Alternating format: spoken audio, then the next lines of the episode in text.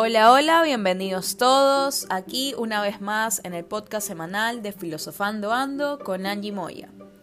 En esta entrega vamos a tocar el tema de la modernidad, periodo del cual surge durante el siglo XV hasta el siglo XVIII. ¿Por qué es importante hablar de este periodo? Me han de preguntar. Pues existen varios conceptos, inventos, ideas, paradigmas, entre otras cosas, que surgieron a partir de estos siglos, como por ejemplo el que vamos a hablar hoy en día, el microscopio.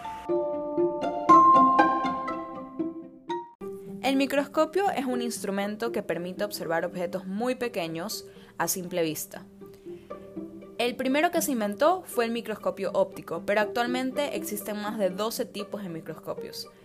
El microscopio es muy importante y vamos a tocar el tema, este invento, porque ha sido una de las herramientas esenciales en el estudio de todas las ciencias de la vida, incluyendo las carreras médicas, científicas, entre otras, en las que realizan sus investigaciones a partir del uso de esta herramienta.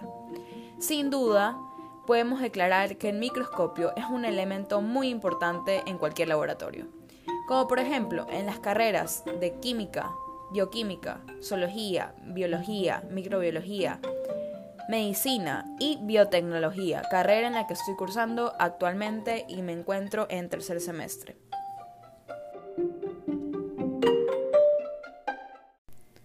Bueno, ¿y quién fue el personaje histórico que creó este invento? Pues a ciencia cierta no se lo conoce.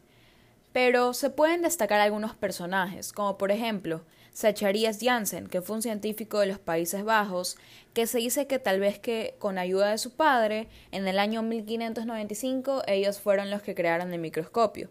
Pero también algunas personas le otorgan este reconocimiento a Galileo Galilei por el telescopio. Se dice que como los dos son un compuesto de lentes, tal vez Galileo está involucrado en este invento. Así como también Marcelo Malpighi, Hans Lippershey, Anton van Leeuwenhoek y Jans Swammerdam. ¿Y cuál es el contexto en donde surge este invento? Pues citémonos un poquito antes de la modernidad. ¿Qué nos ocurría a los seres humanos? Existía una inestabilidad intelectual masiva. Los seres humanos éramos personas muy desorientadas, que vivíamos entre el error y la duda. Básicamente estábamos encerrados en nuestra propia burbuja, teníamos duda para absolutamente todo pero no sabíamos por qué las cosas pasaban así. Aquí es cuando surge este personaje que me parece un personaje súper importante y debemos destacarlo. En el periodo de la modernidad, quien es Descartes. Descartes fue un filósofo racionalista.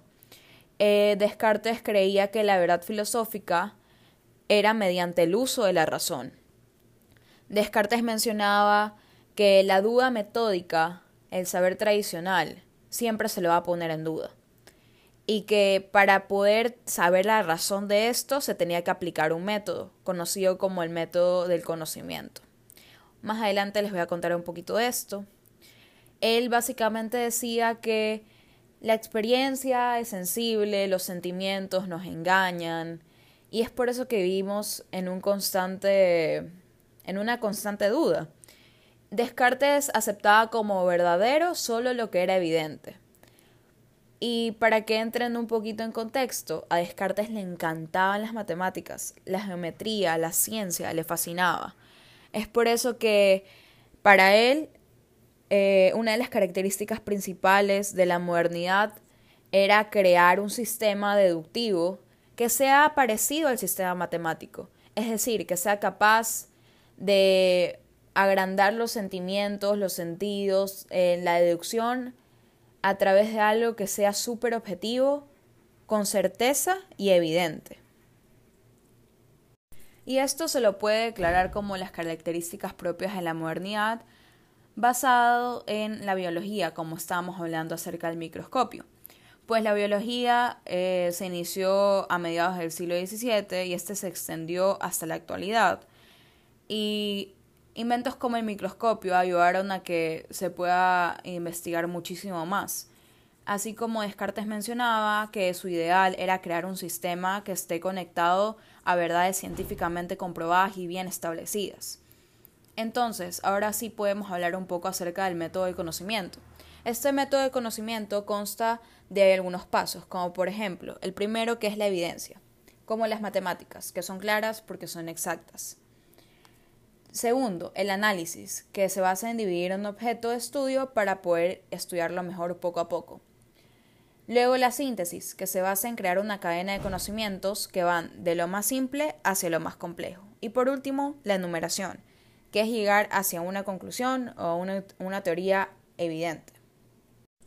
Y existen varios cambios desde la modernidad hasta la actualidad en el que se pueden ver claramente, como por ejemplo el del microscopio, que ahora ya no solo existe el microscopio óptico, sino existen una gran variedad de ellos, y así como también la biología, la biología moderna, que se basa en la teoría celular, la evolución, la selección natural, las leyes de Mendel, la teoría cromosómica, entre otros.